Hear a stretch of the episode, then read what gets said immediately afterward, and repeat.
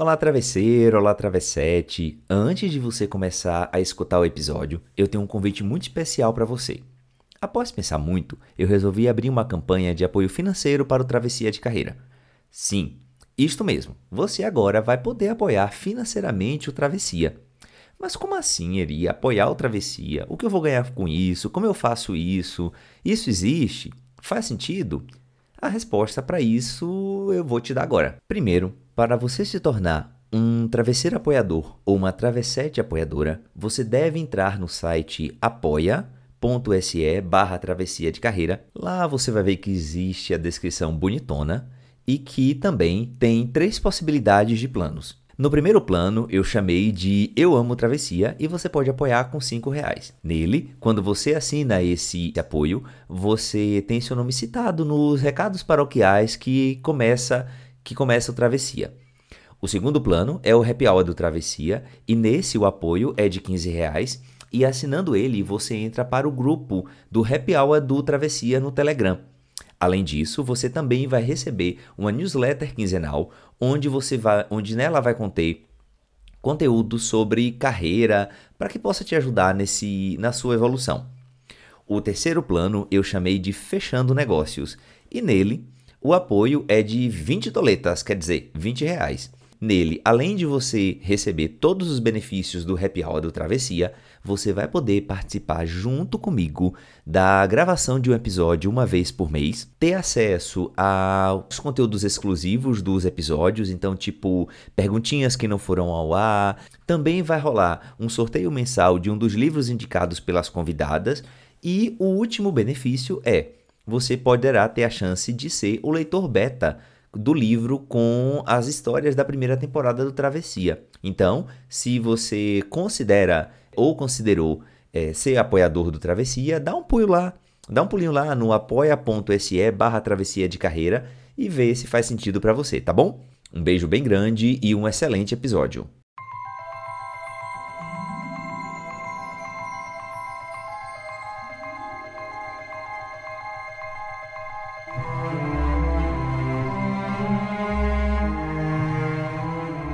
Assumir a nossa história pode ser difícil, mas não tão difícil como passarmos nossas vidas fugindo dela. Abraçar nossas vulnerabilidades é arriscado, mas não tão perigoso quanto desistir do amor e da pertença e da alegria, as experiências que nos tornam mais vulneráveis.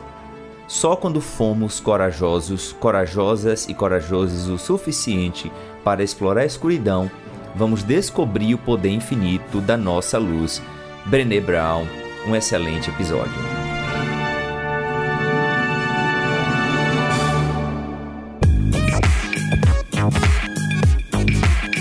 Olá, travesseiro, olá, travessete. Hoje é o nosso episódio número 19. Travesti e acadêmica fazendo ciência. A transversia de Gabriele Weber. Vem comigo?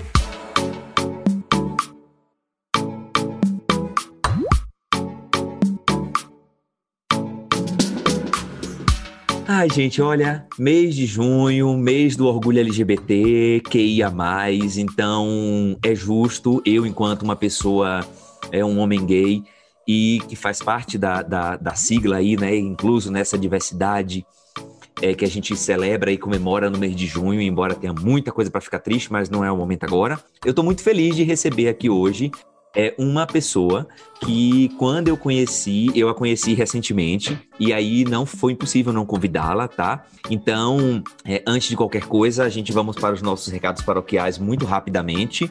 Aquela parte tradicional que vocês sabem. Não deixa de seguir o, o, o podcast no arroba Travessia de Carreira no Instagram. Não deixa de me seguir também no Instagram, arroba Erida Bahia. Você me acha em todas as redes como Eri Carneiro. Eu também estou no Twitter, eu também estou no Clubhouse, estou nessas redes todas aí algumas mais, outras menos, tá?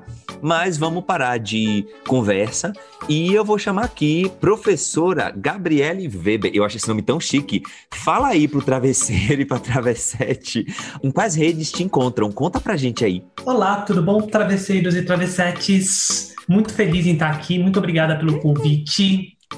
E assim, vocês podem me encontrar no Twitter e no Instagram é o mesmo arroba GBRLWBR, que é o meu nome sem vogais e sem consoantes repetidas. Então é facinho de me encontrar, eu tô sempre por lá. E eu vivo muito mais no Twitter porque eu gosto muito mais de escrever do que de falar, do que de gravar vídeo. Então a minha rede social favorita é o Twitter, por ser texto e por ser concisa. Eu não gosto de coisas muito, muito grandes. Perfeito. Mais alguma coisa? Mais alguma rede, Gabi? Não, não, só, só essas duas mesmo que eu e tenho. E no Lattes, né? Ah, não, mas ninguém olha o Lattes. Não, não.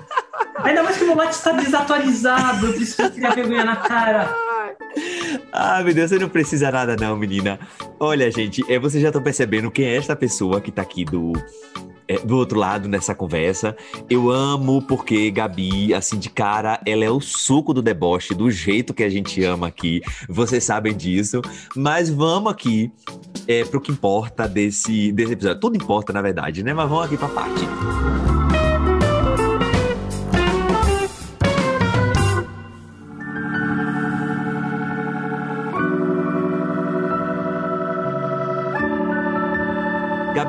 O travesseiro ou travessete do outro lado já sabe que a gente primeiro gosta de saber quem é a pessoa é, fora do ambiente de trabalho.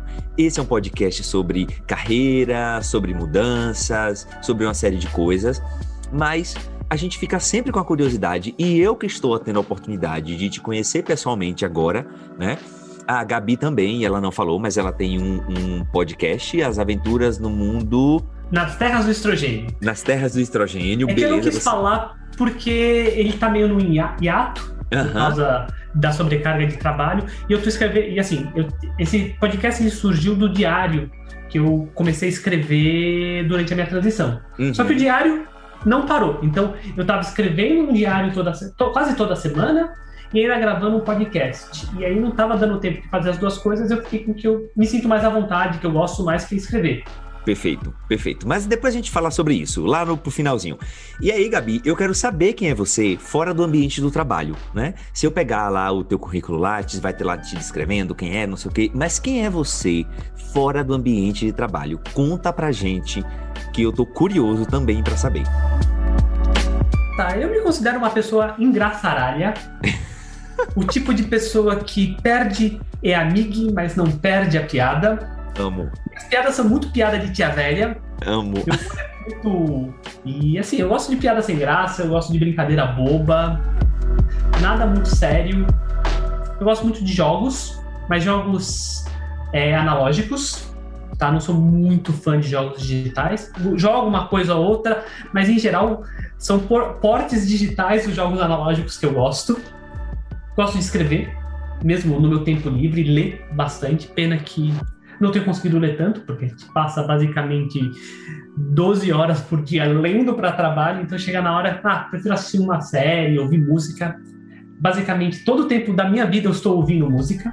Então, se eu não estou falando com alguém ou se eu não preciso me concentrar em alguma coisa, tipo uma leitura, eu estou ouvindo música. Então, e eu falo muito de música, basicamente é uma das coisas que eu mais consumo na minha vida. É isso, acho que é, essa sou eu.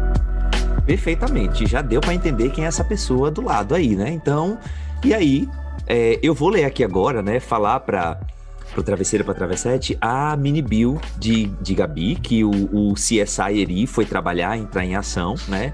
Tá aprovada pela, pela convidada, tá certo? Eu mando sempre.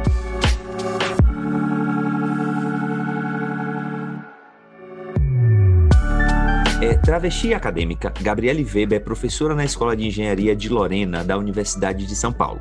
Ela é bacharel em Ciências Moleculares, também pela Universidade de São Paulo, né? Em 2016 ela se formou. E também ela é doutora em Física pela própria universidade, ou seja, ela é USP, né? Vamos dizer assim, sangue puro onde teve a oportunidade de fazer pós-doutorado lá no Instituto de Física. Gente, eu fico pensando, essa mulher deve, ela tem uma cabeça imensa, morro até de vergonha da minha cabeça, mas não é isso não. E aí, ela fez doutorado é, também, pós-doutorado no Instituto de Física. Eu não sei o que significa, mas ela tem experiência na área de física das partículas elementares e campos com ênfase em integrabilidade. Chique, né? A gente diz que é chique porque é bonito de falar. Só que não para por aí. Ela também, junto com as duas mulheres incríveis, está liderando o primeiro levantamento sobre a comunidade LGBTQIA+, na academia e na ciência do Brasil. ela é podcaster, ela é música, ela é roqueira, ela é twitteira, ela é o momento. E eu estou feliz demais por ter essa pessoa, essa mulher incrível aqui na nossa bancada. Seja bem-vinda, Gabi. Ai, muito obrigada. e aí, e aí, a gente já vai emendar na outra pergunta, que é o seguinte: você falou né? É, eu sou Gabi fora do ambiente de trabalho, é, e aí eu quero saber o quanto que essa Gabi, que é fora do ambiente do trabalho, influencia a Gabi que eu li da bio, né? Essa profissional, essa mulher que estuda, que pesquisa, enfim, conta pra gente aí como é que rola essa influência. Olha, eu não consigo ver muita diferença entre eu pessoal e eu profissional. Talvez a, a, minha versão profissional seja um pouquinho mais séria, tipo, ela sabe chegar e virar e falar: olha, agora chega de piada, vamos fazer, a, vamos fazer as contas, vamos escrever isso direito, mas sempre de uma maneira irreverente. Boa parte das minhas decisões profissionais foram tomadas na base da curiosidade ou porque parecia uma boa ideia na hora a cada dia que passa eu não consigo separar mais a minha versão profissional da minha, da minha vida pessoal. As coisas estão completamente emaranhadas e não sei, tipo, eu sou eu, eu, amo muito o que eu faço, eu adoro dar aula, adoro fazer pesquisa, adoro estar na internet falando sobre ciência, falando sobre música, mesmo não sendo alguma coisa que eu tenha estudado de uma maneira formal.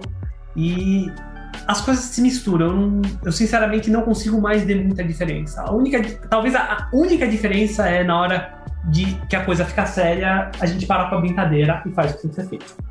Perfeitamente. Eu gosto assim, tá? É, tá por aqui a mesma coisa. Mas aí, Gabi, depois de responder isso, eu vou para a primeira é, pergunta aqui, na, na verdade, é a terceira pergunta, na verdade, né?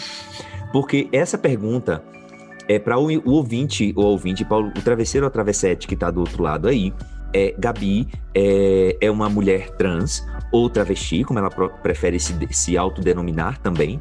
E aí ela é também professora na Universidade de São Paulo. Ela dá aula no curso de engenharia. A, a USP é super famosa por ser uma das melhores universidades do país e tem a justificativa para isso.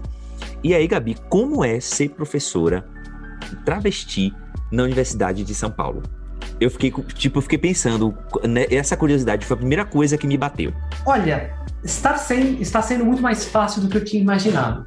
Mas isso é um reflexo desses, desses, dessas últimas duas décadas que teve muito avanço na causa trans, e que as pessoas trans começaram a ser muito mais acolhidas pela sociedade, foi elaborada uma série de leis, principalmente, eu, eu, não sei exatamente quais leis são federais e quais leis são estaduais, porque tem algumas diferenças, mas pelo menos no estado de São Paulo tem leis que protegem o funcionalismo público, então é, pessoas trans, pessoas do Vale de uma maneira geral, tem lei protegendo, se você é funcionário público, você tem lei te protegendo contra é, LGBTQ-fobia e toda uma série de aparato legal. Então, isso deixou a minha vida muito mais tranquila. Então, na hora de que eu, que eu tomei a coragem de transicionar, foi um respaldo que eu tive e, e deixou minha vida muito mais fácil do ponto de vista burocrático. Também tem a questão do acesso à, à terapia hormonal, ao processo de transição de gênero, está muito mais fácil. E está muito mais fácil a questão burocrática em termos de nome. Então, tudo isso deixou a minha vida muito mais tranquila, deu muito menos trabalho, eu tive que brigar muito menos com o sistema para conseguir existir. Óbvio, não é tudo trivial, porque, por exemplo, eu fiz a minha transição social no contexto da USP em 2019. É, nessa época, que foi, foi janeiro de 2019, já existia protocolos internos da universidade para transição social de alunos mas não tinha nada para funcionários nem para docentes.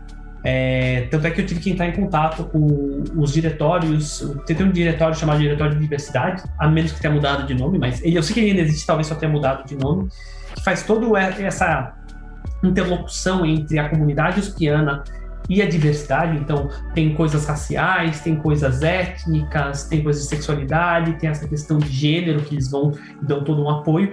E através do contato de maneira anônima com esse diretório, eu descobri como fazer. É, eventualmente eu tive que quebrar o anonimato, porque, óbvio, apesar de ter as leis me protegendo, eu estava morrendo de medo.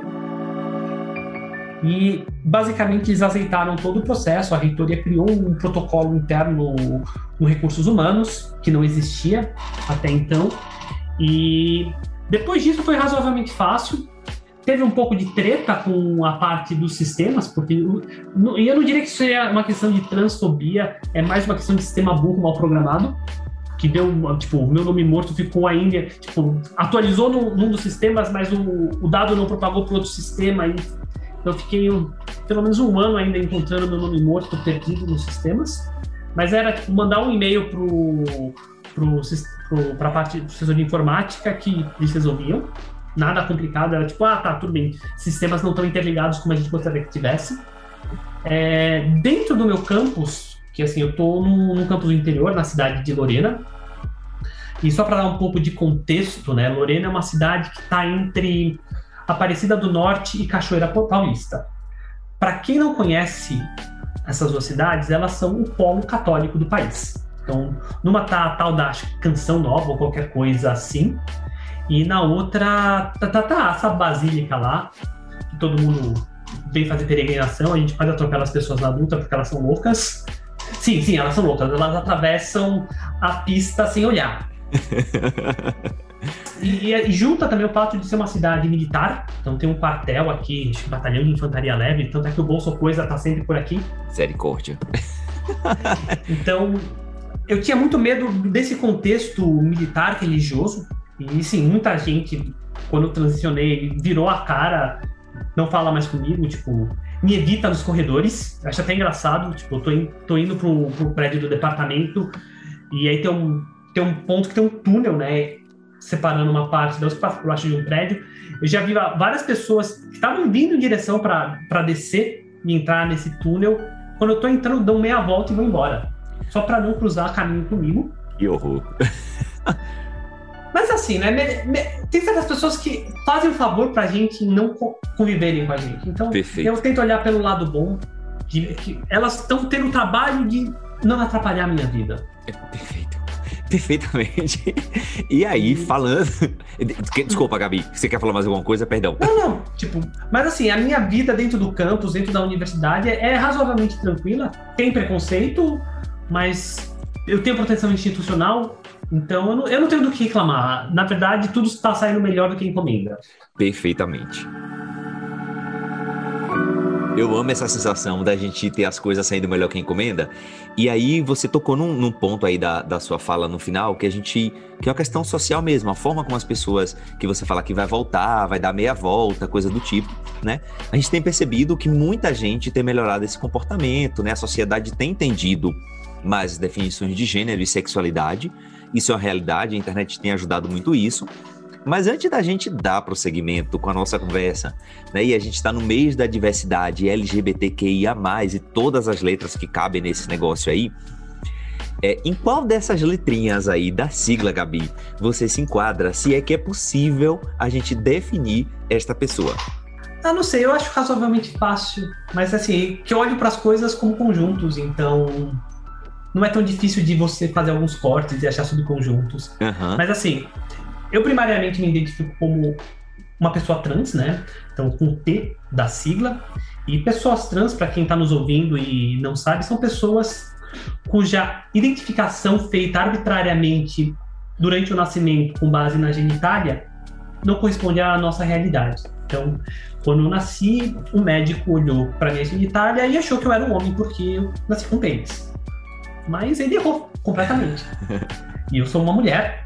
Eu me identifico como. Eu me identifico na intersecção de duas identidades, né? Que é a identidade travesti e a identidade de mulher trans. Então, para mim, tanto faz qual desses termos. Eu acabo usando mais a travesti porque denota mais briga, denota mais marcar o seu espaço. E eu gosto muito desse conceito. Sem contar que foi um termo que assombrou a minha infância.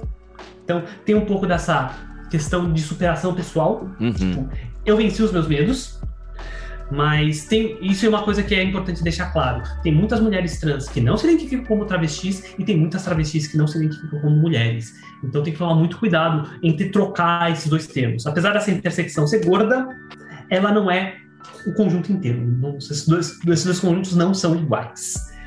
E eu também me identifico como uma mulher lésbica. Então, o T e o L são duas partes da minha vivência eu acabo meditando muito mais pela letra T do que pela L. porque tem muito mais gente imitando pela letra L do que pela letra T. É mais uma questão de espaço e necessidade. Perfeito. E são mais forços também, né? Vamos ajudar quem tá precisando mais de, de visibilidade, né? Vamos dizer assim. É isso, vocês entenderam aí, né? Travesseiro ou travessete, para não ficar falando caca por aí afora. Observa o que a Progabi tá falando, porque isso é uma aula, tá? Dificilmente vocês vão encontrar com tanto didatismo né, como a que a gente acabou de ouvir essa explicação aqui, independente de você ser homem, mulher, cis, hétero, gay ou o que quer que seja, então preste atenção. Gabi, tem uma coisa que por exemplo, assim, eu enquanto homem gay, eu fico muito, muito irritado é, quando as pessoas dizem, ah, quando você se descobriu gay? Eu falei, uai, gente, quando é que você se descobriu hétero, né? Oxente. Mas eu, quando, pelo, pelo, pelos estudos, pelo conhecimento que eu tenho a respeito da, do, é, de meninos e meninas, né, homens e mulheres trans, tem um momento que, eles de, que vocês decidem fazer essa transição de gênero, né? Que você não. Enfim, vai fazer essa mudança, né? Essa, não é nem mudança, essa transição de gênero mesmo. Tem a ver com aceitação, né? É, essa história de fazer essa, essa, essa transição, né? Em qual momento, vamos dizer assim, que você decidiu fazer essa transição tem a ver com aceitação? É, eu não sei se eu entendi, tu entendeu a pergunta. Desculpa, eu me confundi todinho. Não, entendi a pergunta e eu, eu, se puder, eu queria fazer alguns comentários. Por né? favor, o palco é, é seu, amada. Eu concordo com você nessa questão de da gente se descobrir. A gente não se descobre, na verdade, a gente descobre que o mundo tem uma visão errada sobre a gente. E eu descobri que eu não era o que as pessoas achavam que eu era quando eu devia ter uns 5, 6 anos. Alguma coisa assim nessa primeira infância. Mas é, logo. Só que eu não sabia o que, que, que, eu era, por falta de referência, né? Isso. É, eu nasci em 84, então minha infância foi final da década de 80, começo da década de 90, que era uma, uma época que o, que o mundo ainda era muito transfóbico, com poucas referências trans. E acho que a minha primeira referência de pessoas trans foi no começo da década, foi no meio da década de 90, em alguma reportagem que eu vi. E aí, tipo, foi um momento de, ao mesmo tempo, alumbramento e um momento de extremo desespero. Alumbramento porque eu descobri que existiam mais pessoas que, que sentiam o que eu estava sentindo. E desespero porque eu descobri que eu não ia poder ser quem eu era, porque a sociedade não me aceitava e meus pais deram indícios bem claros de que não iriam me aceitar. Nunca falei nada nesse momento, muito embora eu tenha tenho certeza que meus pais perceberam alguma coisa na minha infância. Então eu passei por um período muito grande dentro do armário sem, sem entender completamente, ainda mais por causa dessa confusão entre gênero e sexualidade, porque eu sempre fui 100% atraída por mulheres. Então, e, e, como vendem pra gente essa noção de que essas coisas são amarradas, né? Tipo, o homem tem que gostar de mulher e mulher tem que gostar de homem. Eu não sabia o que estava errado em mim. Tipo, onde que estava errado não é uma boa palavra, mas que fio que não estava encaixando? Era ou eu não me identificava como homem ou eu não gostava de mulher. Alguma coisa tinha que ceder. E eu demorei muito para desvincular essas coisas, perceber que eram dois conceitos independentes. Então, demorou muito esse processo de encaixar as pecinhas e falar e colocar as coisas dentro de um acabouço teórico que fizesse sentido. Porque assim, é, como eu falei antes, né, eu, sou uma, eu não sou muito diferente do, do pessoal e do profissional. Então, eu penso do jeito que a Gabi Física Matemática pensa. Uhum. Então, eu, eu, te, eu, eu, tenho essa, essa base analítica que não me permite tomar decisões ou entender o mundo sem apelar para a ciência e para a matemática. Então, eu, eu, passei muito tempo nesse embate, tá? Como é que eu mapeio essas coisas? Como é que eu, eu acho um sistema formal para me ajudar? Isso demorou bastante. Eu só fui começar a entender isso lá pros meus 20 anos. Só que aí nessa época eu achei que não era um bom momento ainda para transicionar. Porque eu, só, eu ainda achava que eu ia ser expulsa de casa. Eu estava na faculdade, a faculdade não ia me aceitar. Isso, tipo, começo dos anos 2000. Eu não sei quem conhece o campus de São Paulo, da Universidade de São Paulo. Perto fica perto de uma avenida chama, que a gente chama popularmente de Avenida do Jockey, que é um ponto de prostituição de travesti, né? Ou pelo menos era, eu não sei mais como é que tá, que faz um certo Continua sendo. e dentro da USP, ele era conhecido jocosamente como Travecuspe. E sempre que citavam as travestis, primeiro, né, começava usando os, os, pronomes errados, os artigos errados, ela sempre de uma maneira jocosa, e eu achei, não, tá, durante a graduação não é o momento, aí durante a pós também não era o momento, e aí eu fui empurrando com a barriga, porque, tipo, nunca era o momento, sempre era uma coisa que ia me colocar numa situação muito de vulnerabilidade, e eu sempre falando, não, primeiro é quando eu entrar na faculdade, aí depois, ah, quando eu terminar a graduação, aí depois quando eu terminar o doutorado, não, agora quando eu conseguir o um emprego. E foi indo, foi indo, foi indo. E o desespero, assim, talvez pelo fato de eu ter um objetivo muito concreto, é, terminar a graduação, terminar a pós-graduação, conseguir um emprego, eu consegui colocar essa angústia existencial em xeque. Uhum. Mas no momento que eu consegui um emprego e uma estabilidade no emprego, porque é, não sei se o Travesseiro e a Travessete sabe, né? Funcionalismo público tem sempre um período de experimentação, que é o chamado período probatório, no qual você não tem ainda estabilidade. E na USP o período probatório é de seis anos. O federal é de três, mas na USP, por motivos que eu não faço ideia quais são, é de seis. E, e eu tava. E em algum momento eu falei, não, eu preciso ter essa estabilidade mas deram os três anos, aconteceram alguns eventos na minha vida. É, percebi que eu estava ficando calva, foi um deles, foi um dos triggers, que falou assim: ou eu transiciono agora, ou não tem volta. Foi agora ou nunca. Eu cheguei a passar por um, uns processos bem tensos de tentativa de suicídio mesmo. Eu, eu não parei na ideação, eu cheguei a ter uma tentativa. Por sorte, o acaso me salvou. E nesse momento, logo depois dessa minha tentativa de suicídio, eu conheci uma. Pessoalmente, a primeira mulher trans que eu consegui conviver, conversar, e isso me deu um empurrãozinho que faltava, né? Eu ainda estava com as ideações suicidas nesse momento, que eu conheci a Luísa, e... Um beijo, Luísa, tá? e e com essa conversa com ela, ela veio, ela veio para Lorena apresentar uma palestra no Pint of Science, que eu estava organizando. E assim, foi tipo uma coincidência feliz, porque a gente faz o Pint em dois bares, né? Era para eu estar num bar e ela apresentar no outro, mas aí teve um, um, um rolo todo que um dos bares teve que fechar no período do Pint, e todas as palestras foram jogadas pro mesmo bar, e aí eu pude assistir a palestra dela e conversar com ela. Perfeito. E, e foi assim, tipo, conversar com ela e perceber, tá, se ela conseguiu, eu consigo. E aí foi tipo uma semana que minha esposa ia dormir e eu ficava acordada caçando informações na internet. Tomei a coragem de efetivamente ir atrás, né, descobrir como é que funcionava o processo. E tipo uma semana depois eu contei para minha esposa e começou a jornada da Gabi. Então assim, teve a autoaceitação, mas teve muito mais do que autoaceitação, teve uma construção de quem eu era. É, eu, eu acho muito engraçado porque as, as, os LGBTs, QIA, de um modo geral, eles têm que esperar um momento que eles tenham um tipo de segurança psicológica para que possam fazer qualquer movimento, ou sair do armário e contar para os pais, ou o que quer que seja, né, Gabi? Eu acho isso uma. Eu não vou dizer que é injusto, tá me fugindo a palavra agora, mas isso é muito é difícil, porque às vezes a gente precisa conviver com alguma coisa que não nos representa, que não fala quem a gente é, e a gente tem que ficar na nossa, no sentido calado, não poder se mostrar quem a gente é, justamente por conta é, é, desses medos, o, da reação da sociedade, da família, do ambiente do trabalho, enfim. Então eu acho que fica aí essa. É, você, o travesseiro, o travessete, que está do outro lado, a vida a gente celebra no mês de junho o orgulho, mas a vida é porque a gente de fato tem que se orgulhar, porque não é fácil chegar até aqui e eu estar tá de frente para Gabi, Gabi de frente comigo. Olha, de frente com Gabi, amei. de é frente com Gabi. Exatamente, de frente com Gabi, literalmente, né? Então, é, para vocês entenderem.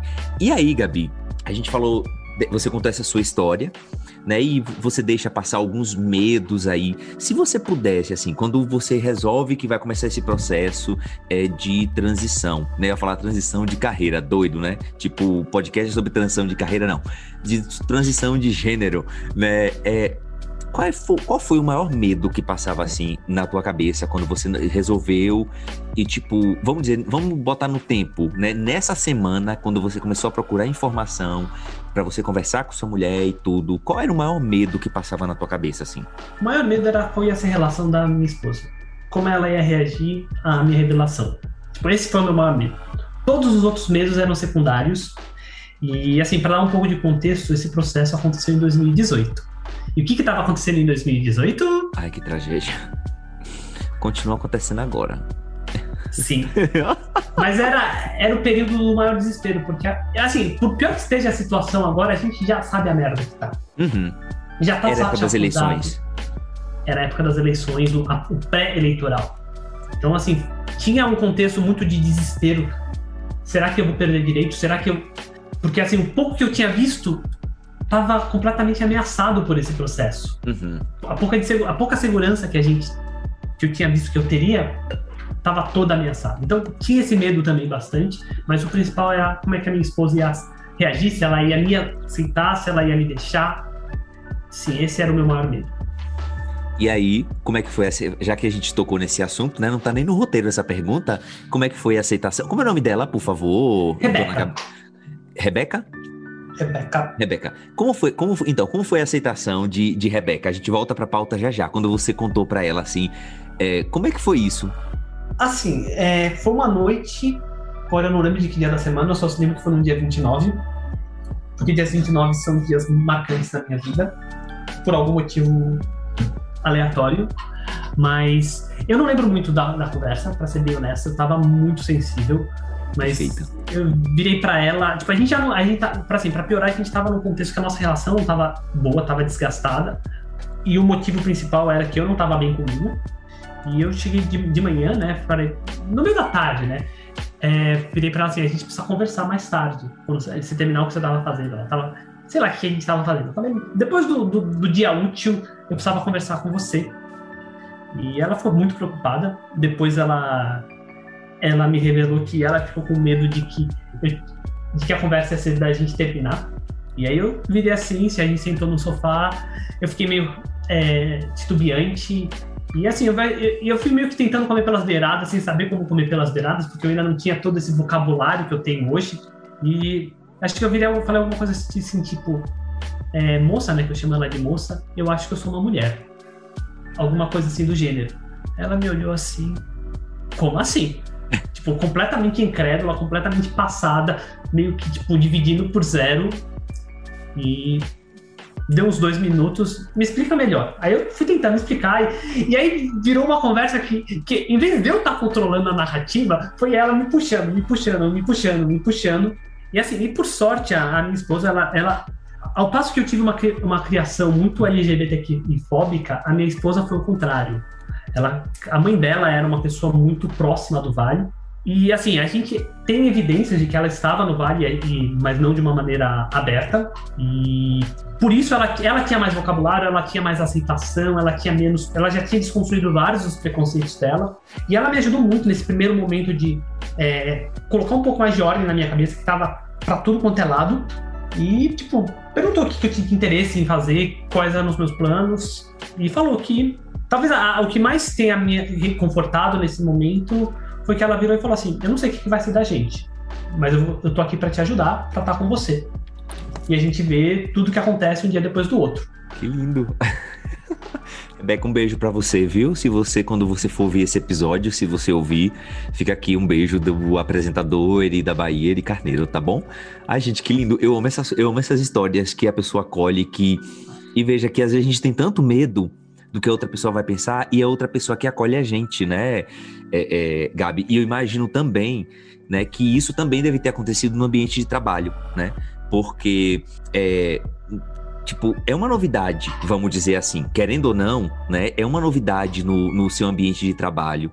E aí, como é que foi? Como é que ficou no ambiente de trabalho, né? Você professora, na sala de aula, com estudantes, aquela coisa toda, né? Rolou preconceito? Como é que foi essa experiência para você quando você se apresenta? Olha, eu sou Gabriele. Ponto. Assim, eu, eu, tive muitas sortes nesse processo de transição social. Primeiro porque é, não foi, não foi imediato, né? Tipo, eu saí do armário para minha esposa em 29 de maio de 2018 e eu só fui transicionar socialmente em 29 de janeiro do ano seguinte. Então teve todo um período de eu, é, de eu me entender melhor, de eu sab saber um pouco melhor do que é ser trans, de quem eu era, é, de eu saber dos meus direitos, de eu ter criado aos pouquinhos uma rede de apoio. Então isso fez muita diferença. Mas assim, teve, foi, foi muito disparo no ambiente de trabalho. Teve, teve muita gente que teve uma aceitação e falou: caramba, como você é uma pessoa corajosa, é, eu preciso aprender com, a ser mais como você. E teve as pessoas que viraram e falaram: tipo, basicamente, vai se fuder, tipo, o que você tá fazendo aqui, sua aberração. Então, teve esse, esse dual. Por sorte, a maior parte das pessoas aceitou ou me acolheu, para falar de uma maneira mais forte, e, me, e tentou me proteger desses ataques. Eu lembro que no, teve uma reunião de departamento logo que eu saí do armário, que a minha chefe na época sugeriu que é, eu me reapresentasse ao departamento. E eu achei que era uma boa ideia para colocar os pingos nos is, né, e as pessoas saberem o que não fazer.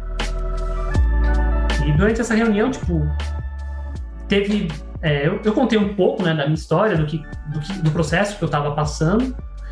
E a, a maior parte das pessoas nesse ambiente foi acolhedora, mas teve um professor em particular que basicamente falou assim: não, não me interessa se você é trans, se você é gay, se você é o quê.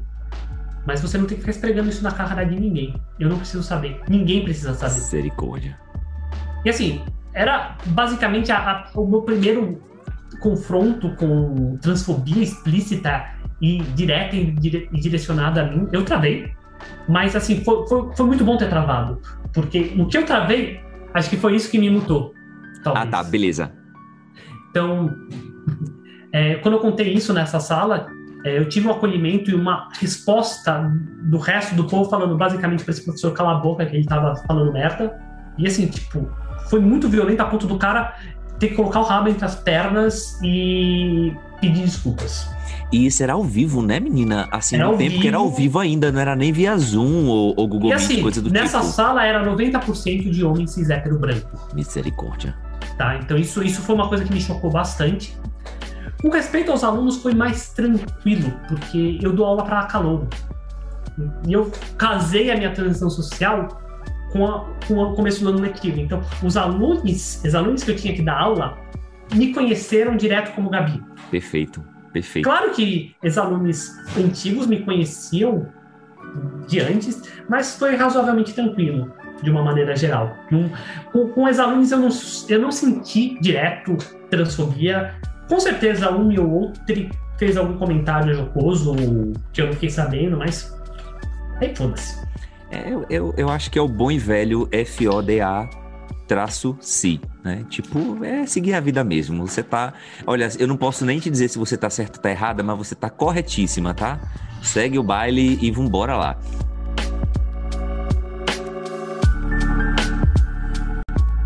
Gabi, tipo assim, você chegou, começou, foi uma nova, vamos dizer assim, foi a novidade, né? Essa, a transição social, essa coisa toda.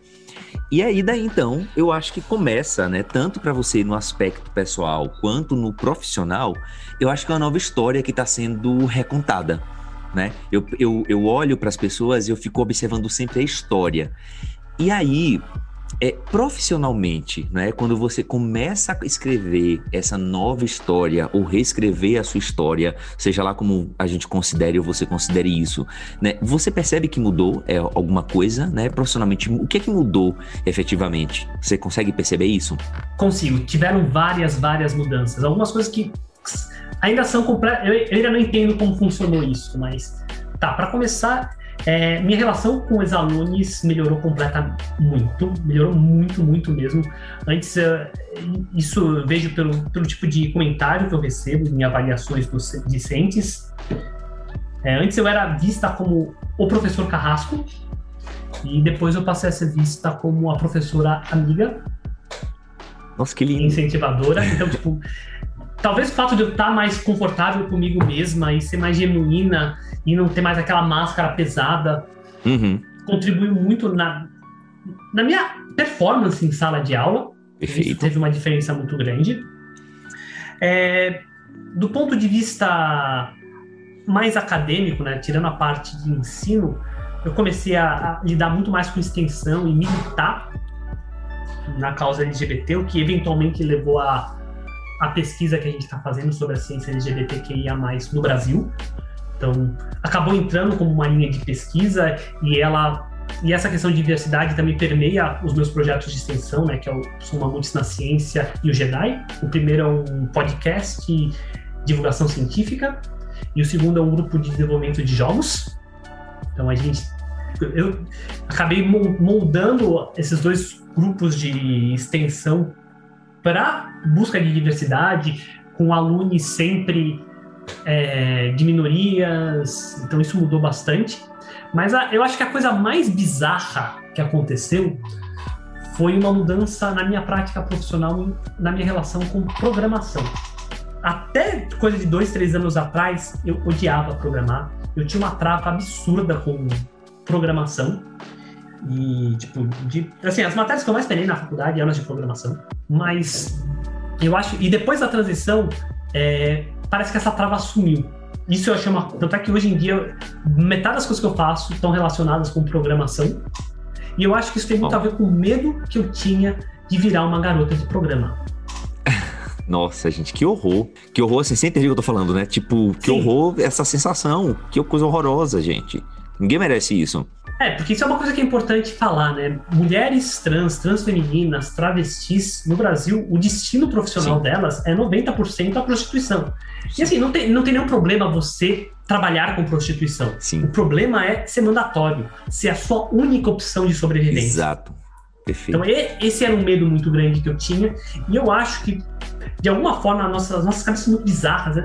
Eu associei garota de programa com programação e eu criei uma trava que. É, e, e assim, não, não tem outra explicação, porque foi uma coisa meio que da água pro vinho. Eu odiava fazer uma coisa e de repente as coisas começaram a fluir. Interessante, viu? Curioso também.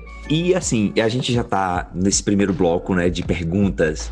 É, de lições aí que você que você tem aprendido e na verdade de mudanças e aí eu já percebo né também que tem um quê de lição a gente vai falando durante o podcast a gente fala muito de lição mas eu entendo que você tem tido grandes lições. Se você pudesse escolher qual foi a sua, qual é a principal lição que você aprendeu nessa sua travessia profissional, nesse novo recomeço profissional, Gabi, o que é que você gostaria de compartilhar com a gente, né? Pode ser uma ou quantas você queira. Olha, eu acho que eu me tornei uma pessoa muito mais tolerante, muito mais empática. E eu acho que isso tem muito a ver com essa questão dos privilégios. É, quando eu fingia que eu era um homem cis hétero branco, eu tava no topo do privilégio.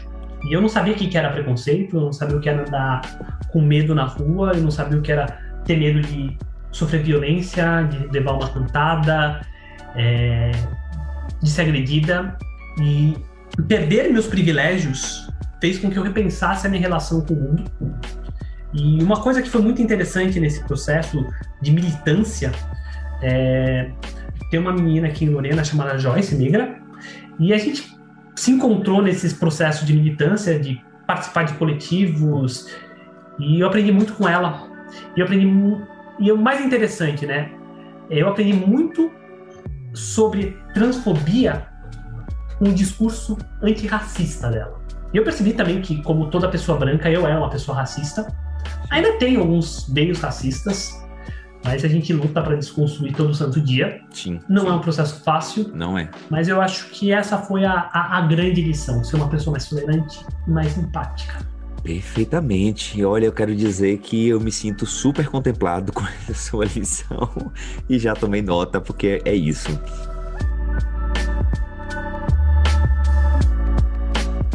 Mas aí, Gabi, a gente aprende e aí, nessa perspectiva de aprendizado, a gente também recebe críticas, né? Você teve críticas é, quando você resolve fazer essa, essa sua transversia, trans, transversia, vamos dizer assim, que é um nome que eu criei especificamente é, para o seu episódio e para o próximo episódio, tá? Que eu vou entrevistar é uma mulher trans negra, né? Então tem, tem teve críticas quando você resolve fazer isso cl claramente, abertamente para chegar para você. Assim, teve essa que eu comentei do desse professor. Uhum. Mas acho que a crítica que mais pesou em mim veio da minha mãe. Que eu custei muito para sair do armário para os meus pais. E quando eu contei, basicamente uma das reações da minha mãe foi: Você está destruindo a nossa família. Tipo, essa foi a primeira reação dela, basicamente. A primeira coisa que ela falou. E eu, eu ainda não superei isso. A minha relação com os meus pais, ela tá no hiato há alguns anos. Eu sinto muito por isso. Mas, assim, eu, eu, não, assim, eu não tenho apoio dos meus pais de uma maneira explícita. Eu não sei se eles me aceitam direito. Eles me, o pior é que assim, eles falam que eles me aceitam, mas eu não sinto honestidade nas uhum. palavras uhum. deles.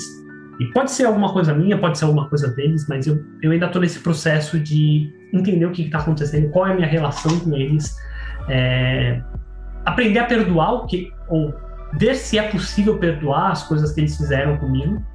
Então eu estou nesse processo de processar o que aconteceu comigo na minha infância e na minha adolescência, que é diretamente influência dos meus pais, para poder voltar a lidar com eles. Do meu lado, né? Uhum. Eles também têm que fazer o trabalho deles, que eu espero que eles estejam fazendo, mas sei lá. Eu não tenho falado com eles a ponto de saber isso. Gabi, é, eu acho incrível quando você fala isso. Se é, não é o objetivo, mas se eu puder te falar uma coisa, eu uma forma que eu encontro de resolver muita coisa que me dói e que me doeu. É, e até uma forma de eu me olhar também é que muitas vezes a gente consegue fazer as coisas com os recursos que a gente tem nas nossas mãos. Então, é, às vezes, e eu falo isso porque eu tive uma relação muito conflituosa com meu pai, e pelo menos da minha parte isso está tudo resolvido, e eu simplesmente disse para ele: pai, eu te perdoo, e eu sei que você fez o melhor que você pôde com os recursos que você tem. Quando eu me vi nessa posição, eu também é, pude me olhar de uma outra forma mais generosa, sabe? Porque a gente costuma o presente, o, eri, o Eri do presente e a Gabi de hoje olha para trás e tem uma outra visão, tem uma outra experiência. E muitas vezes é, é injusto a gente cobrar a pessoa de lá de trás com esse olhar que a gente tem hoje. Então, é, eu te falo por experiência própria, a gente pode depois voltar a conversar é, sobre isso. Saiba que você ganhou uma pessoa para próximo de você, a gente vai voltar a conversar. Mas eu acho que é muito legal quando a gente olha para trás, inclusive para essas pessoas, e entende que eles fizeram o máximo que ele pôde com a cultura que eles tinham, enfim. É uma, é uma discussão que dá um podcast novo, né? Vamos dizer assim, uhum. treta com pai com. Chama os LGBTs todos aqui pra gente fazer um podcast só de treta, que é um podcast infinito, mas eu deixo é, esse aprendizado que eu tive. Desculpa é, tá, tá é, falando isso, mas eu senti que chegou no meu coração isso e é genuíno, tá? Obrigado, desculpa por, por me intrometer. Não, eu agradeço muito, porque eu estou me enveredando por esse caminho, nesse caminho de perdoar e de entender exatamente que eles fizeram o melhor que eles podiam e só que para fazer isso eu preciso processar as minhas mágoas. Lógico, certeza. Não tem como perdoar ninguém se você ainda tem mágoa. Não. E eu tô na terapia exatamente fazendo isso. Então, eu fico muito feliz em saber que você trilhou esse caminho e conseguiu chegar nessa plenitude e falar: esse problema não é mais meu. É, pronto, menina, olha, vou te falar, eu chego a tô arrepiado aqui, porque no dia, quando a gente faz isso, é, tira um peso das costas da gente, Gabi, você não tem noção. E, e, e quem faz isso é a gente, pela gente. O outro, ele cuida dele, saca? A, a, o rolê é uma coisa meio egoísta, e é, e é de fato é, tá? Mas é isso, tá? Fica aí esse recadinho do coração pra você. Ok, Gabi, vamos falar agora de coisa boa.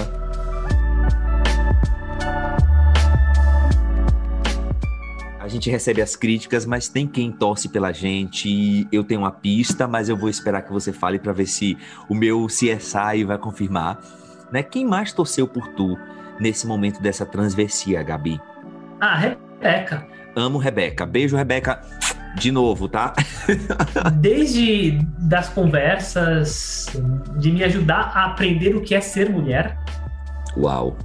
Seja ir numa loja de roupa para aprender a comprar roupas, seja aprender a me maquiar, que é uma das coisas que é um dos meus grandes traumas de infância. E conversas. É uma, assim, acho que a melhor coisa é a nossa relação mudou 100%. e 100% para melhor com a minha transição. Amo. E, assim, ela é a minha maior incentivadora, ela é meu alicerce. Não tem, não tem o que falar.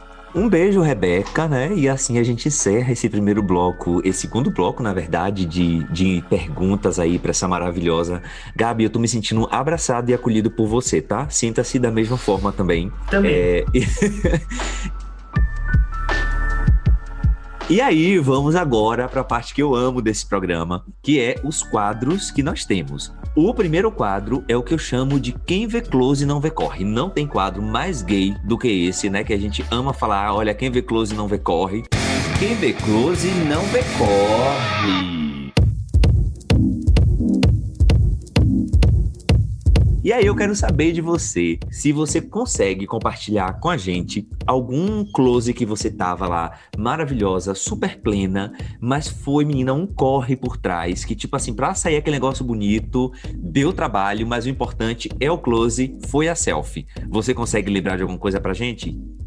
Olha, eu acho que a coisa mais próxima que eu consigo pensar de quem vê o close e não vê o corre foi o começo da minha transição hormonal. Tá, tem ok. Uma, tem, tem, uma história, tipo, várias coisas aconteceram, tipo, tudo deu errado, tudo deu errado e eventualmente deu certo. Então, é, para começar, né, a gente precisa encontrar um, um endocrinologista para acompanhar o processo. Isso não é nem um pouco trivial, porque não só é, é, um, é um conhecimento novo do ponto de vista médico, né? Tipo, é uma coisa que tem sido discutida na medicina, acho que desde a década de 60, de uma maneira um pouco mais aberta e pragmática, apesar de existirem casos do ponto, tratados do ponto de vista médico desde o começo do século XX, mas é um conhecimento novo, então tem muitos médicos que não se sentem é, preparados para lidar e tem todo o preconceito. Então, tipo, foi um parto encontrar primeiro um Medic que aceitasse me ajudar nessa jornada. Então, tomei vários nãos de médicos, fui em consulta e falar: não, não trato de pessoas como você, é, ou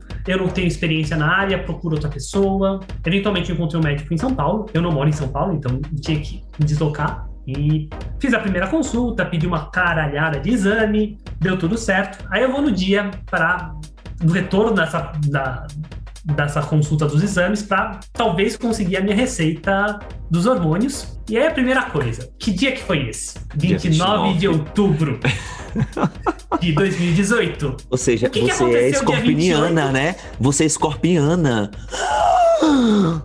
Assim, depende de que dia 29 você quer, porque pode ser o de outubro, o de maio ou de março, que foi quando eu nasci. Então, Meu Deus você escolhe. Ah, então, não, é Ariana em março? Não, né? Você é, Ari, é. é Ariana.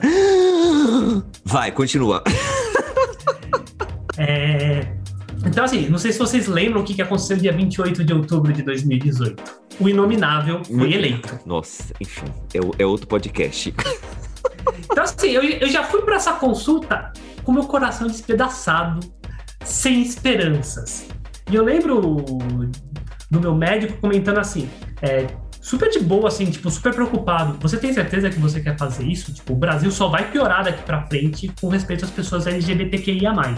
Tipo, ele realmente falando, tipo, com toda a preocupação de, com a minha integridade física, em nenhum momento me julgando. E, tipo, só, só realmente lembrando que eu, ia ter, que eu ia enfrentar uma situação muito pior do que estava se delineando na minha frente. Aí, beleza, foi lá e prescreveu a, receita. Desço toda feliz com um papelzinho na mão, vou para a primeira farmácia. O, o, medicamento tá em falta no mercado. Bateu um desespero, assim, mas um desespero tão grande. Aí, tava do lado, voltei lá no consultório, pergunta, comentei com o médico. Ele falou: Ah, não, tudo bem, então te prescrevo outro. Mas isso eu já desesperei, já comecei a chorar. Voltei lá, comprei. E aí, tipo, não, não ia aplicar, né? Voltei para Lorena. Aí à noite apliquei a primeira dose. Na verdade, não foi eu que apliquei, né? Foi a minha esposa que aplicou só para deixar as coisas mais fofas. Amo. Mas foi um puta corre para chegar. para ter esse close belíssimo, né? Toda querendo a Pfizer, né? Querendo a Pfizer no braço. Ai, gente, olha, é isso, tá, gente? E aí, Gabi? A gente realmente tem o quadro 2.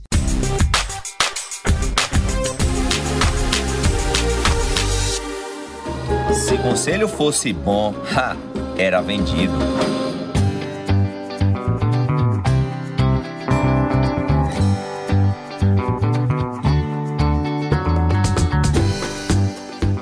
Eu imagino que você foi aprendendo muitas coisas ao longo dessa tua jornada que não tá nos livros, que não tá, principalmente no aspecto profissional, né? E aí, se você pudesse me dar algum conselho, qual conselho você me daria e que você aprendeu nessas tuas é, transversas aí no aspecto profissional?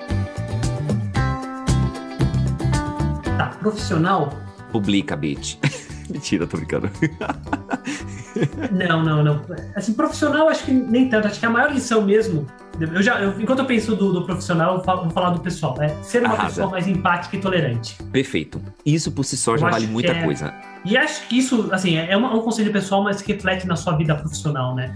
Trate as pessoas com respeito, ouça as pessoas, não fale por cima das pessoas. Principalmente se você é um homem cis hétero branco, não interrompa uma mulher que tá falando.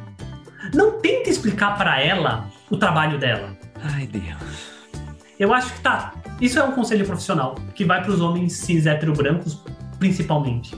Não interrompam as mulheres. Ouçam as mulheres. Tomei nota, já, já valeu, tá? É, é, é sobre isso e tá tudo bem.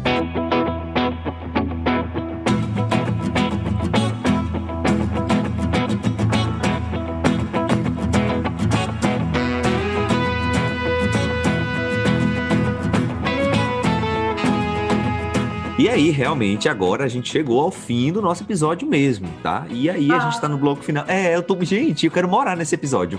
E aí, amor, no bloco final aqui, a gente. O que é que tá fazendo a cabeça de Gabi nesse momento, não é? O que é que. O que é que tu tá. Ou que tu tá lendo, ou que tu tá assistindo, ou que tu tá ouvindo. O que é que tá fazendo a cabeça de Gabi?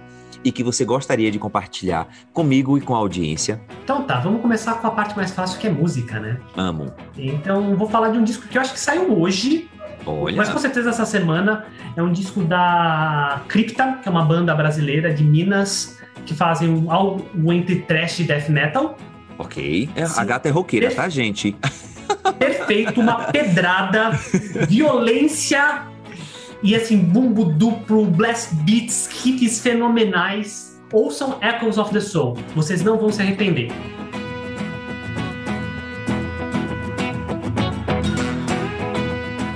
Deixa eu ver. Séries. Tá, assim, óbvio que eu deveria recomendar Sense8, porque sim, mas. Tudo, amo. O que eu tô realmente assistindo agora e tá explodindo minha cabeça de uma maneira muito boa é Jornada nas Estrelas, a nova geração. É uma série da década de 90, mas que tá pelo menos uns 20 anos na frente do tempo deles. Tipo, tem episódios que lidam com, com questões de gênero, com questões de sexualidade, de uma forma muito além do tempo que eles foram preparados. Então, Perfeito. recomendo muito assistir Jornada nas Estrelas, a nova geração. Livros, eu estou meio parada nas minhas leituras. Eu estava lendo, como é que é o nome do livro? Ai, fugiu o nome. Tá. Dá dois segundos, eu vou pegar o nome do livro, porque eu esqueci. Ele está lá no, meu distante. Perfeito.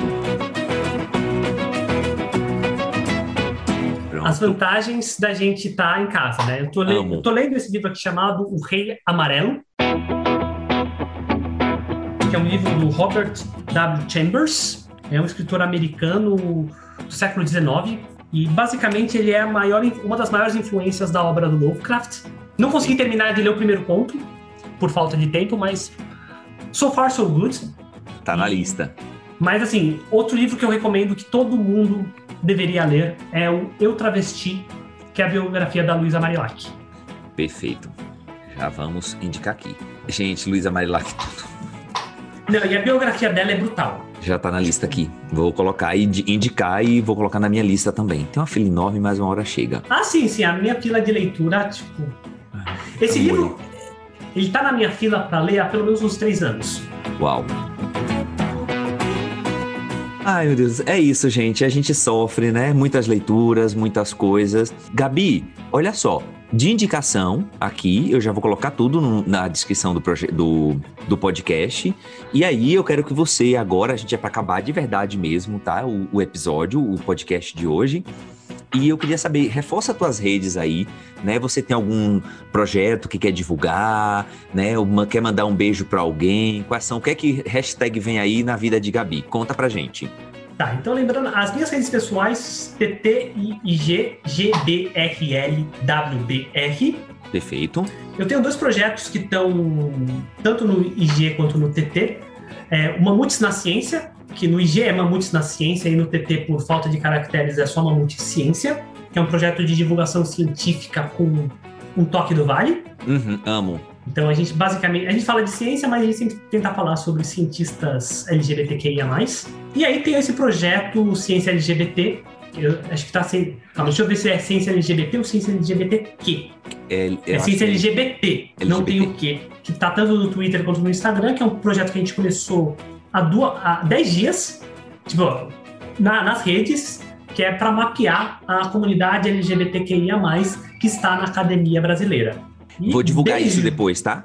É, vou divulgar depois esse, isso Ah, daí. eu agradeço. Não, pode deixar. Pode deixar. A gente, a gente vai, depois eu converso contigo sobre isso, tá? E o beijo pra quem você manda um beijo, amada? Pra mim, Ah, obrigado, ser pra Michelle. minha amada.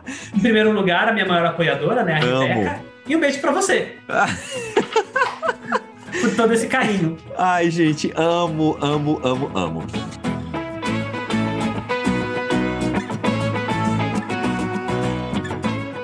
Gabi, realmente aqui encerra o nosso episódio. Obrigado por- pelo seu tempo, pelo seu astral, pela sua energia, é, pela sua história. E é isso. Quando quiser, o Travessia de Carreira tá aberto para você, tá? Para quando você precisar, quando você quiser. E um beijo. Obrigado mesmo, tá? Em breve Muito eu obrigada. te. É isso. Gabi? Oi? Não, é que eu acabei de dar um pop-up aqui na, na minha tela de um e-mail que eu recebi. e talvez eu já tenha acesso à vacina. Ai, meu Deus do céu, gente, ela vai virar jacaroa! Então foi, foi isso que aconteceu. Tipo, apareceu um pop-up. Tipo, Ai, gente, coisa maravilhosa.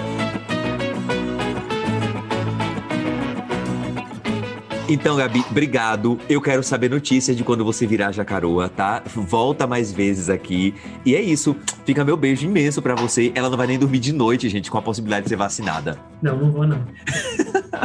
Gabi, brigadão. Volta sempre, tá, minha linda? Muito obrigada. E assim, sempre que puder, tamo aí. Beijo.